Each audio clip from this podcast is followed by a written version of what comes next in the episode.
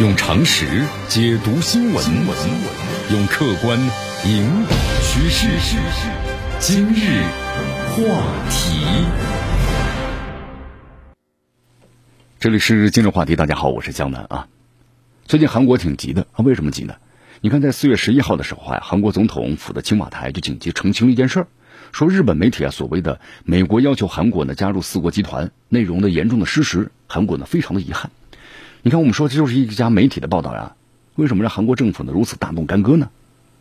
呃，以至于这关系到韩国的重大外交走向吗？因为现在呢，我们说了这个异常敏感的一个时期啊，外交部有压力，内部有分歧，所以韩国呢很小心。他们认为啊，这日本媒体那这良心是大大的坏。为什么大大的坏呢？你看这，咱们先来看一下啊，这日本媒体到底说了什么？这日本的这个读卖新闻呢？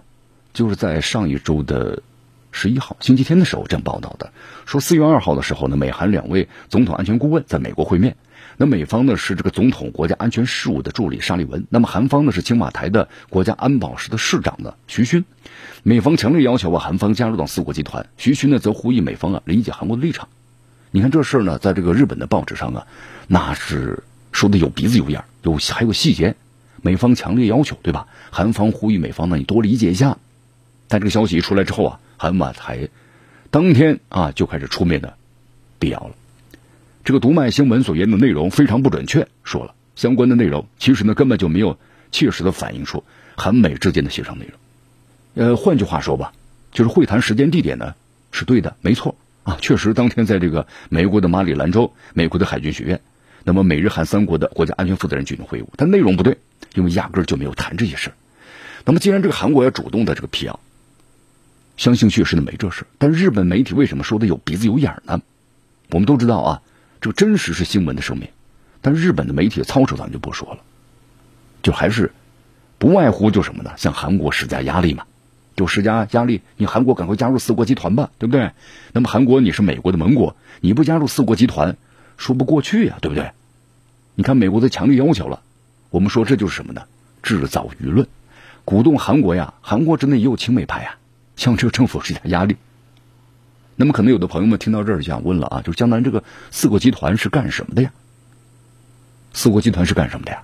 韩国人特别清楚，美国、日本、印度、澳大利亚这四个国家呢纠集在一起，目的很明确，就是要围攻咱们中国。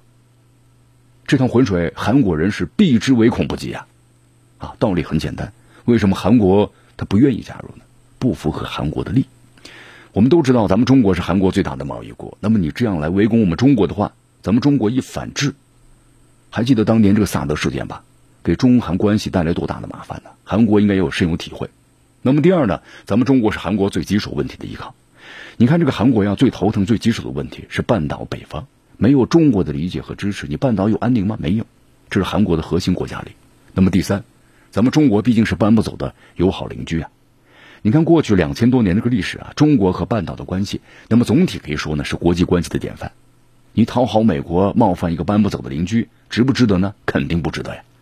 就还有一点，将来要说一下啊，韩国和日本不太一样。你看，对于咱们中国的崛起啊，日本的心态挺微妙的。所以咱们中国外交部前段时间也不会说狼狈为奸吧？就日本和美国，对不对？有点失衡。美，但是韩国呢，我们说国家呢也有这个杂音。但总体认为啊，这是历史的必然。所以说最近啊很有意思的对比，你看这个美日二加二对中国的各种公开的指责，是吧？咱们中国外交部痛骂这个美日狼狈为奸，日本的背信弃义。那么美韩二加二呢？韩国外长当年表示，美国是韩国唯一的同盟国，那么中国是韩国的最大的贸易伙伴。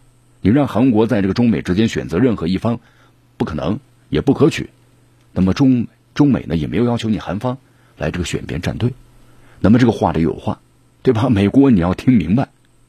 所以说，这个韩国的外长啊，就是郑义溶，第一次出访就来到我们中国了，啊，当然呢，同级别的这个韩国的安保的首长啊，徐勋去了美国，和美国的密切磋商。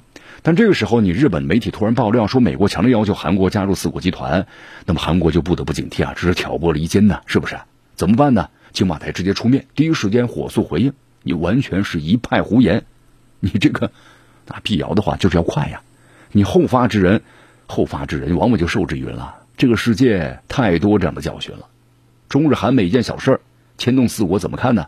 来，在最我们最后总结一下，我们就发现韩国呢确实非常的小心，呃，因为现在韩国呀，它确实在表演着高难度的平衡动作，是吧？这美国在韩国有驻军，那么同时也是美国的重要的伙伴，那你是我大哥，我也会和四国集团的合作的，但是你明确站队就不必了吧？